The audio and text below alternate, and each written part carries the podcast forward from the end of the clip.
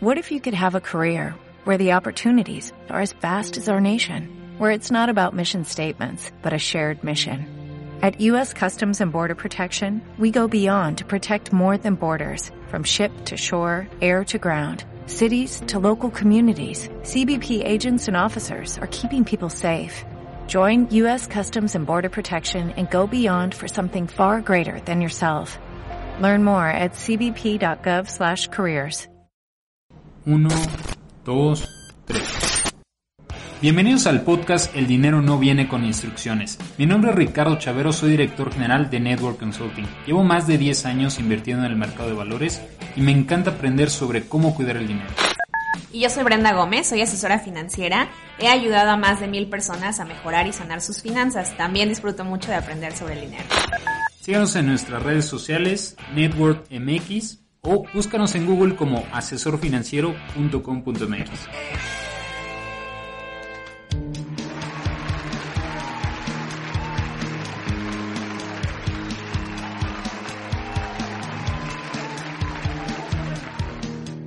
¿Qué tal? Bienvenidos al podcast El dinero no viene con instrucciones. Mi nombre es Ricardo Chavero y con nosotros está nuestra confitriona Brenda Gómez. Hola, ¿qué tal? Encantada nuevamente de saludarles en un episodio más de El dinero no viene con instrucciones. El día de hoy tenemos un tema muy interesante. Eh, es un tema también muy recurrente, una plática que sale cada vez que decimos nos dedicamos a hacer planeación financiera. ¿Los millennials realmente eh, podrán tener una casa o qué tan realista es que puedan tener una casa? Fíjate que es un tema bien interesante. Este pareciera sueño, no sé si sueño heredado, tal vez por, por nuestros padres, el de tener una casa, un lugar, etcétera. Yo recuerdo, no sé tú, pero creo fue más o menos cuando tenía como 10, 11 años que, que capté ese concepto, porque creo que mis papás compraron un, un departamento y, y, como que yo no entendía bien qué pasaba, ¿no? Decían, sí, es que mira, lo vamos a pintar y aquí puede ser el consultorio de tu papá y no sé qué, mi papá es dentista. Y, y yo no entendía muy bien qué pasaba. Yo decía, pues, quién sabe, ¿Cómo, cómo será eso de comprar una casa, ¿no? Yo me imaginaba que nacías y ya tenías una casa, ¿no? Ya después me di cuenta que no. ¿Tú cuándo llegaste como a entender un poco este concepto, Brent? ¿Cuándo, ¿Cuándo te cayó el 20 como de que, ah, pues sí, la gente tiene una casa, no es que naces y ya tienes una casa, ¿no? Sino que hay que conseguirla. Sí, justo ese es el entendimiento, ¿no? Nacemos y ya, pues ya tengo casa. Mis papás compraron, la casa donde viven mis papás era de un hermano de mi mamá. Entonces, él les dio como oportunidad o facilidades de pago para que justo sin, sin tener un compromiso fijo de pago, ella así como, pues me la vas pagando. Y entonces yo recuerdo que varios años seguían diciendo como, ah, sí, es que el pago de la casa. Y pasaban varios años y yo volví a escuchar algo del pago de la casa. Y yo decía, pues, ¿cuánto cuesta la casa? ¿O cómo? O sea, ¿por qué tardaron tanto, no? Ajá. Entonces, este, pues como que tenía medio conciencia que se hacían pagos de la casa, pero pues bueno, nunca como tuve la, la claridad en la magnitud que representaba comprar una casa. Sin lugar a dudas, creo es uno de es una de tantas decisiones financieras que son muy importantes que en algún momento tenemos que, tomar. No quiere decir que forzosamente tenemos que tener una casa, ¿verdad? Ahorita lo, lo hablaremos. Pero sí en encuestas que ha hecho el reporte de inclusión financiera que realiza todos los años la Comisión Nacional Bancaria de Valores, se supone, por lo menos eso es lo que decimos los mexicanos, que sí la mayoría quiere tener una casa, ¿no? Aunque el número que vemos en la realidad es que la mitad de la población económicamente activa, es decir, los que están registrados y este, trabajan, digamos, este, no es dueña de una casa, ¿no? No es dueña de una casa, ya sin hablar del tema de que si van a poder o no van a poder. Y la gran pregunta es, bueno, pues, ¿qué, qué está sucediendo, no? Porque la gente dice, oye, pues sí, sí quiero tener casa, pero por otro lado, pues está está complicado, ¿no? Creo la, la principal pregunta sería, Bren, ¿hace sentido desde el punto de vista financiero tener una casa o no? ¿Qué nos diría la, la sabiduría popular? Vamos a llamarla así, ¿no? ¿Qué es, ¿qué es lo que nos diría este tal vez el consejo de nuestros padres? ¿Hace sentido tener una casa? Es que desde lo que aprendimos suena lógico, o sea, incluso son como pasos, ¿no? Así de naces, creces, estudias, te gradúas, este, te compras el carro, te compras la casa, tienes familia, o sea, eh, como que ese ha sido de alguna manera lo que clásicamente se ha percibido como los pasos financieros a seguir. Este, y de hecho, este, como este dicho de, pues, aunque tengas, que tengas algo y siempre tener algo representa tener una casa. Eh, eh, es correcto. Creo que ese algo que no, no, no me explicaron necesariamente mis papás, pero ahora entiendo que se referían a tener patrimonio. Eh, pues es justamente, ¿no? Como, ah, pues tener algo se refiere pues, a tener un patrimonio, ¿no? Ya después lo, lo entendí con el, con el tiempo, ¿no?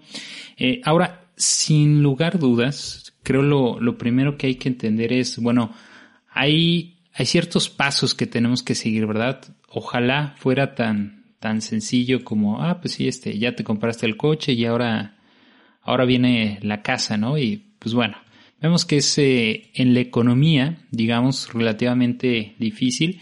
Desde el punto de vista financiero, sí, sí hace sentido porque, digamos, eh, es, es una inversión. Vamos a partir desde el punto de vista ahí, ¿no? Es una inversión, pero también es un lugar que cubre ese servicio que uno necesita, que es, pues necesito vivir en algún lado, ¿no? Y, y véanlo así como un servicio, ¿no? Es cuando, eh, me gusta mucho este ejemplo porque decimos, oye, yo tengo coche o ocupo Uber. Si ocupas Uber, estás pagando por el servicio de moverte del punto A al punto B, que al final del día eso es lo que hace un coche, ¿va? Más adelante veremos el tema de, de economía del comportamiento o behavioral economics, que es bueno porque a veces nos aferramos a esas cosas que son nuestras y desde el punto de vista financiero no necesariamente hace sentido, ¿no? Pero más, más adelante lo, lo veremos, ¿no? Entonces, teóricamente se supone que hace sentido porque es una especie de inversión, pero además es un lugar donde vivir, ¿no? Entonces, cada vez que haces un pago, pues te obligas a estar ahorrando, ¿no? O cada vez que sube el valor de tu casa, ¿no? Entonces, pues de cierto punto estás obligado a cada mes tener que seguir ahorrando, ahorrando, ahorrando, por si no te quedas sin un lugar donde vivir, por supuesto. Entonces, es como una forma de obligarte a hacer ahorro e inversión. No necesariamente la mejor inversión, más adelante veremos por qué, pero sí es una, pero sin dudas es una de las formas más eficientes a obligarte a que sigas ahorrando, ¿no? E, e, eso posiblemente sí, ¿no? Ahora, lo que sucede realmente en estos momentos y, y, creo tú, tú eres un, uno de esos casos, Bren, si me permites decirlo, es que ahora muchas de las personas que salimos de la universidad, pues salimos con una, con una deuda, ¿no? Y a veces pudiera llegar a ser una deuda tan grande como si fuera una parte de una casa, nada más que sin el, sin la casa, ¿no? Este, entonces, eso se vuelve obviamente una, una presión económica para, para todos los, los millennials, ¿no? Salir, ya traer una deuda, tener que estar pagando eso. Pero además tenemos una, una presión, una carga que tenemos que entender porque si no vamos a tener un problema enorme, es que no vamos a tener la misma calidad de retiro, ¿no? Es decir, la, la pensión, el retiro que vamos a tener, va a ser muy distinto al de nuestros padres si no hacemos algo adicional, ¿no? Y al final del día, porque somos una generación distinta, por supuesto, pero relativamente para nuestros padres era mucho más sencillo, llegaban a cierta edad y se retiraban con un 70% de lo que venían ganando. Eso, eso me parece muy relevante porque de pronto nos medimos, ¿no? o nos comparamos con, a mi edad, mis papás ya tenían hijos, ya pagaban escuelas privadas y aparte pagaban la casa y ya tenían carro. Entonces, si nos comparamos con generaciones anteriores de a mi edad ya habían logrado todas esas cosas, pues se vuelve frustrante porque se vuelve así de ver cómo, o sea, yo porque no he podido ni ni comprar la casa o no, no mantengo familia, pues no pago colegiaturas y, y, y ¿por qué no tengo esa, esa capacidad financiera? No, no es el mismo tiempo, o sea, realmente no estamos comparando así como peras con peras, porque se vuelve, se ha vuelto más retador el tema del poder adquisitivo, como bien dices, para nuestros padres, pues de alguna manera tenían como esta tranquilidad de tener el, el retiro, de, justo de llegar a una pensión, también pues era de alguna manera más eh, fácil o más... Eh, más realista llegar al tema patrimonial de comprar una casa. Entonces, para nosotros ya no es igual, o sea, realmente la vida ahora es más cara, y realmente no, no nos podemos comparar con eso, o sea, que no, no se bajonen si, no, si a su edad no tienen el mismo nivel de patrimonio que sus padres tenían. Es importante y además es una relación, es una verdad económica, digamos, que es en, todo el mundo, no nada más es, eh, es aquí en México, ¿no? La realidad es que por ahí de los sesentas, se, desde antes, ¿no? De los 30 a los 60 se había dado un crecimiento constante, constante del sueldo, hacia arriba, hacia arriba, hacia arriba. Y después empezó a bajar drásticamente y ya nunca se ha recuperado ese nivel. Es decir, una persona que a lo mejor en los 60, 70 era un cajero, que en ese entonces, aunque no lo crean en una posición, este, que uno decía, órale, este, mi hijo es cajero del banco tal, era, era bastante buena posición, con eso te daba para vivir y demás. Y ahorita, si comparamos esa misma posición, el ingreso que tiene esa posición, estamos hablando de dos mundos completamente distintos. Son dos cosas completamente distintas porque el problema es que el sueldo constantemente ha disminuido desde los 60 para acá y como ustedes sabrán, las cosas, la inflación, los productos y servicios que tenemos han subido, ¿no? Entonces, obviamente, eso hace que, como bien dice Bren, pues cada vez alcanza para comprar mucho menos cosas, ¿no? Entonces, eso hay que tenerlo en cuenta, no estamos comparando lo mismo, entonces, como dice Bren, tampoco se estrese, ¿no? Pero sí hay que tener en cuenta que lamentablemente tenemos ese, esos dos puntos, ¿no? Digamos ya, no, no podemos cambiar la economía global, es, es así, se ha dado por varios factores que no hablaremos en este momento, pero esa es la realidad que tenemos. Punto número dos, sí tenemos que preocuparnos por el tema del retiro, porque a la pasada generación no necesariamente se tenían que preocupar porque pues, ya tenían una parte, una muy buena parte resuelta, ¿no? Con el tema de seguridad social. Nosotros no.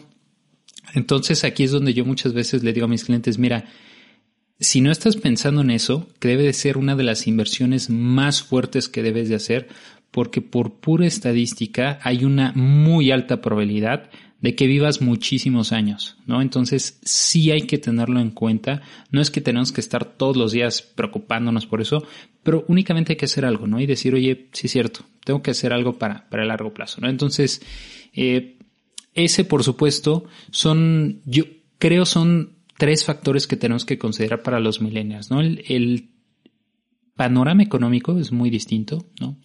Dos, tenemos una presión muy fuerte o deberíamos de tener una presión muy fuerte para el tema de retiro porque no va a ser lo mismo que la generación pasada.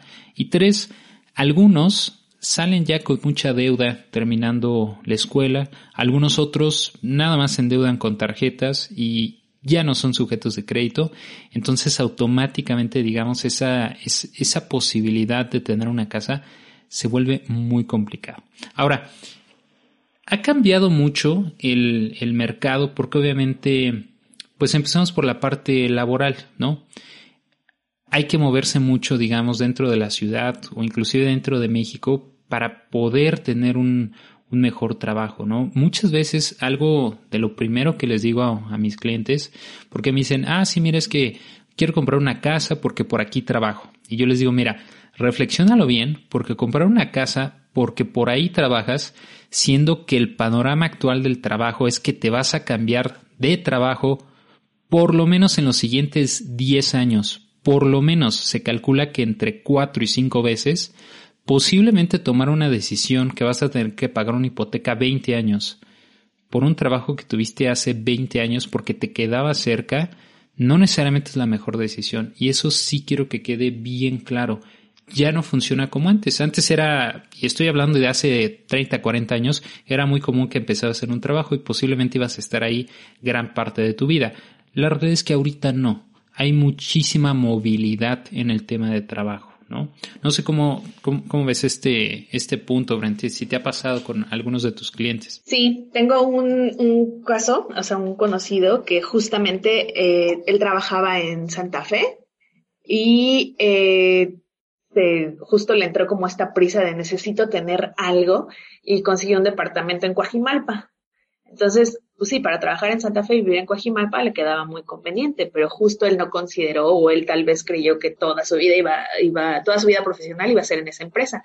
Y pues justo esa etapa terminó y empezó a trabajar para otras empresas que tenían, eh, una estaba en Polanco y entonces pues ahora todo el problema de trasladarse de Coajimalpa a Polanco. Entonces pues tuvo que rentar ese departamento eh, y él irse a rentar a otro lado porque pues por tiempo pues ya no le, no le daba la vida para trasladarse al trabajo. Entonces pues sí, o sea, no puede ser en esta actualidad un criterio para decidir dónde vivir, eh, dónde está tu oficina. O sea, sería muy, muy complicado eh, creer que tienes garantizado un puesto en esa empresa para toda la vida. Sí, creo, creo que eso es, y, y deja tú que a lo mejor dices, oye, pues igual y si la empresa me va a dar trabajo aquí, pero seamos honestos, como, como buenos millennials, la realidad, y hay muchas encuestas sobre eso, la mayoría de los millennials no piensan quedarse más de dos años, dos años y medio en un mismo puesto. Entonces imagínense, si por un lado el mercado laboral no se presta para que alguien se pueda quedar mucho tiempo en el largo plazo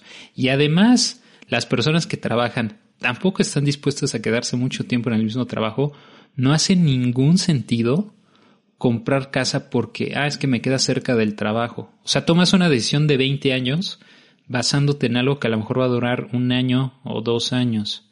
Entonces como que no, o sea, no debería de ser uno de los patrones para tomar esa, esa decisión, ¿no? Ahora, de acuerdo a encuestas, se supone que para los millennials, de las cosas más importantes que tenemos es el tema de, de, de viajar, ¿no? O sea, realmente nos, nos gusta buscar mucho el tema de experiencias y está bien y creo ahí es donde entra el tema de, oye, comprar una casa está bien o no. Primero, habría que empezar a pensar si vamos a ser sujetos de tener una hipoteca o no. Que es que eso creo es lo más importante. Y para hay tres componentes que tenemos que tener en cuenta. Uno, que tenga un buen ingreso. Dos, que tenga un buró de crédito sano. Y tres, que esa posiblemente es la que le falta a muchos de nuestros clientes, tener por lo menos el 20% del valor de, de, la casa, porque muchas veces uno dice, ah, pues pongo el 10% y el otro 90% lo pone el banco. Sí, el tema es que necesitas otro 10% para pagar gastos de escrituración, gastos de comisiones de apertura, este, honorarios, etcétera, ¿no? Entonces, yo siempre les recomiendo por lo menos tener el 20%, siendo que realmente un 10% más o menos, entre un 5 hasta un 10%, va a ser de puro costo que te va a cobrar, este, que vas a tener que pagar en gastos por adquirir el bien inmueble. Y eso muchas veces no tenemos ni idea, se, nos pasa, ¿no? Dos, hay que poner ejemplos realistas, ¿no? Y vamos a poner el, caso que siempre ponemos de, de, la mayoría de nuestros clientes. Oye, pues vamos a poner una persona que gana en promedio 30 a 35 mil pesos. Ok. Lo más que te va a prestar el banco va a ser siempre y cuando tus pagos te queden hasta el 50%. Es decir, si ganas 30, pues lo más que te va a dejar endeudarte es un 50%. Es decir, que pagues 15 mil pesos de hipoteca. Ahí es donde ya vienen varios temas, ¿no? Como lo hemos dicho varias veces, pues si pagas el 50% en hipoteca, no necesariamente estás administrando bien tus finanzas, ¿no? Se acuerdan del 50, 20, 30 y demás, ¿no? Pero vamos a suponer que este fuera el caso, ¿no? Y como muchos clientes nos dicen, oye, mira, es que estoy buscando un departamento de 5 millones. Ok, estás buscando un departamento de 5 millones, quiere decir que deberías de tener un millón de pesos ahorrado. No, no los tengo. Ok, bueno, deberías de tener por lo menos 500 mil. Ya en el último de los casos y ver si alguien te presta o demás, no, pues tampoco, ¿no? Entonces, ese creo es el primer paso, ¿no? Número dos, eh, vamos a tomar un ejemplo de HSBC, ¿no? Si quiero una casa de 5 millones y estoy buscando que me presten 4 millones y medio a 20 años, la tasa de interés o el CAT, es decir, ya sumando seguros de vida y demás que, que meten en ese paquete y que además son obligatorios, te va a salir como en un 12%, más una comisión de apertura, que usualmente es el 1%, es decir, 45 mil pesos en este caso, y la mensualidad es de por lo menos 41 mil pesos. Lo que quiere decir es que te van a pedir ingresos mínimos como de 74 mil. Casi siempre es 2 a 1, pero esa es, digamos, la, la regla básica, ¿no? Es decir, un departamento de 5 millones por 4 millones y medio que te prestaron, vas a tener que estar pagando por cada millón como entre 9 y 11 mil pesos. para este caso son 41 mil pesos que vas a tener que estar pagando, ¿no? Ahora, nada más para que lo tengan en cuenta el, comparativo. En México, en la Ciudad de México, para ser más específicos, por cada millón uno paga 5 mil pesos de renta, o es el 6% anual, ¿va? Entonces, por esta misma casa, en lugar de pagar 5 millones, tendría que pagar 25 mil pesos de renta contra una hipoteca de 41 mil pesos.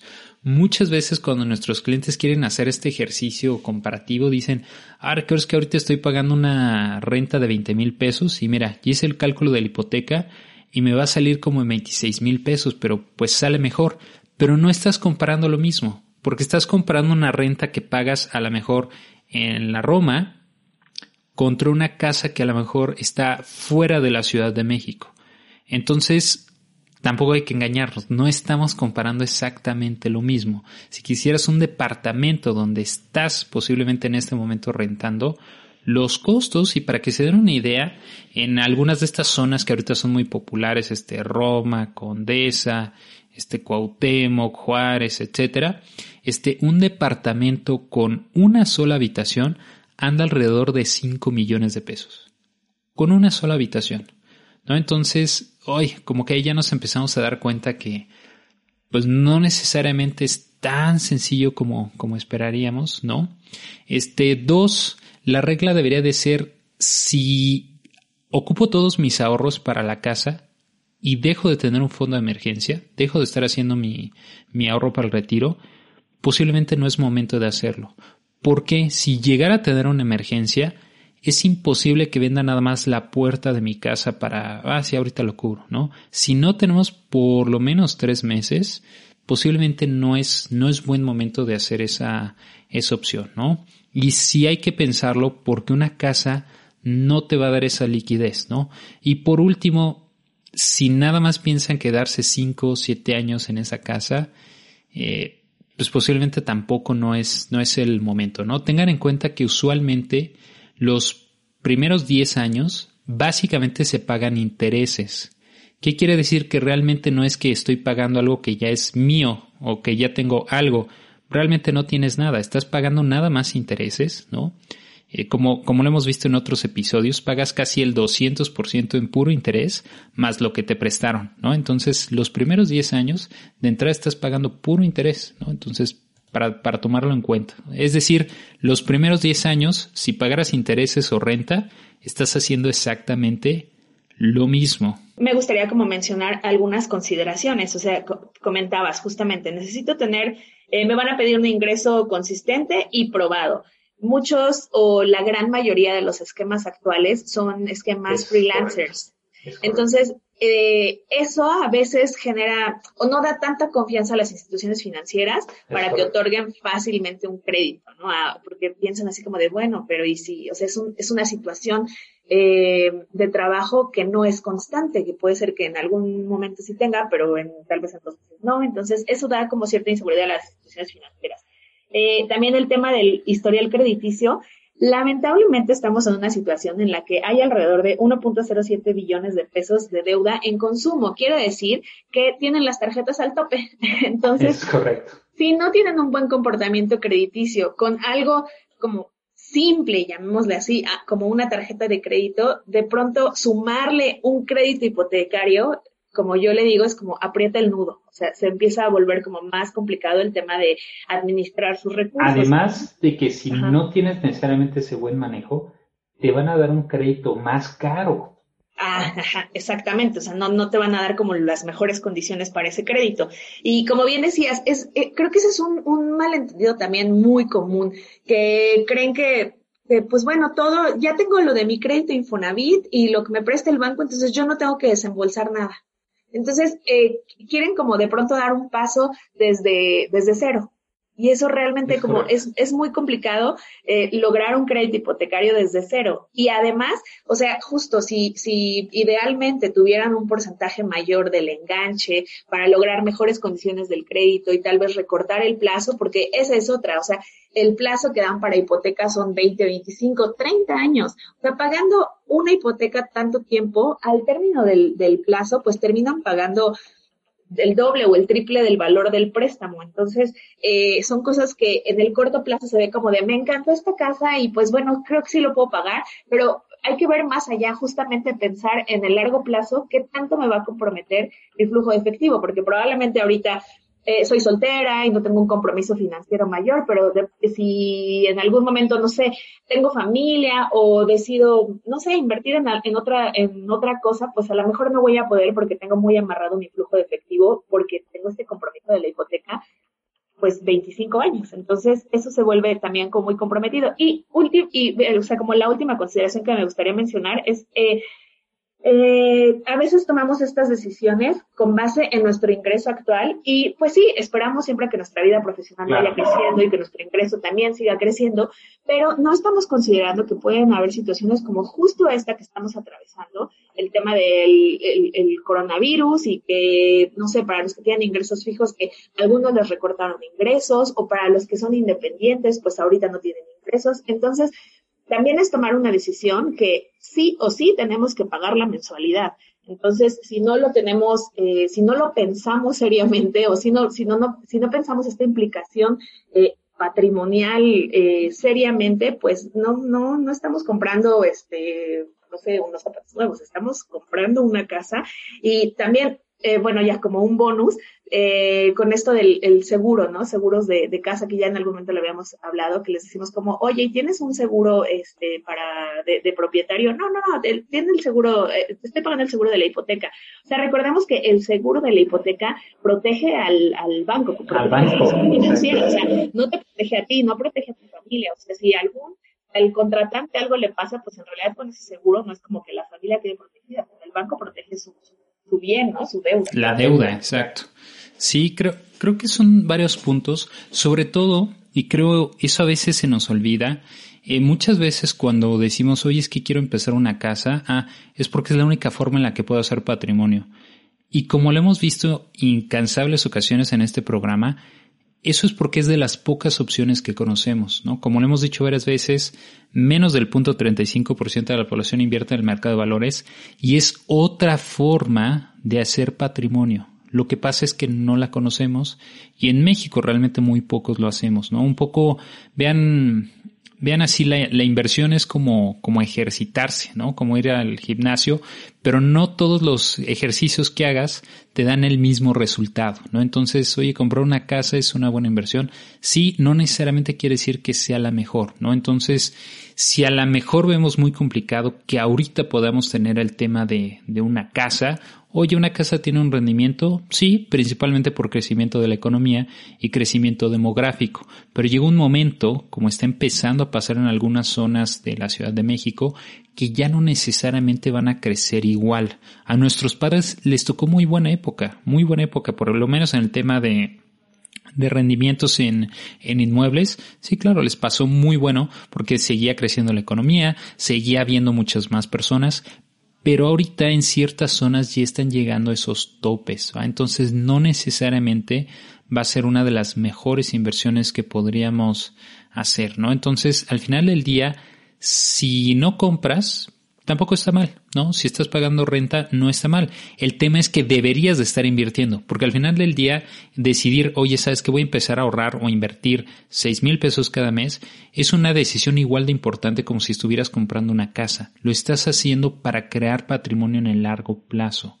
La diferencia es que, pues, no te tuviste que echar dos, tres meses de papeleo y demás, pero igual estás haciendo una inversión que potencialmente, por lo menos en los últimos 20 años, eh, le ha seguido ganando el mercado de valores a los rendimientos de los bienes inmuebles, ¿no? Entonces, es importante tomarlo en cuenta, ¿no? Quiero comprar una casa, pero a lo mejor no puedo, está bien, no pasa nada.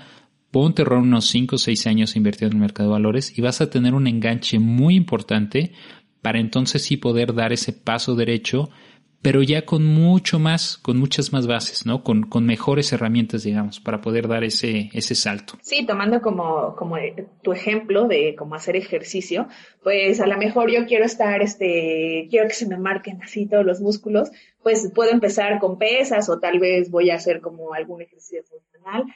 Voy a ir intentando como justo algún método que, que se adapte a mí, pero cualquier método va a ser mejor que sentarme y y no viendo videos, ¿no? Así de ver si lo mismo con esto, o sea, como hay que empezar. O sea, el mejor momento para invertir, pues ya pasó, pero hoy es otro mejor momento, entonces, pues hay que empezar a nuestro ritmo, pero hay que hacerlo. Es correcto, y acuérdense que no es necesario contar con, oye, pues tengo que hacer ahorros de 10 mil, 20 mil pesos. Recuerden que lo pueden hacer desde montos muy pequeños y siempre es el mejor momento para empezar. Siempre es el mejor momento para empezar a hacer estas prácticas, estos ejercicios. Siempre es el mejor momento para empezar a ahorrar o invertir. Ahorita sobre todo es considerablemente muy buen momento.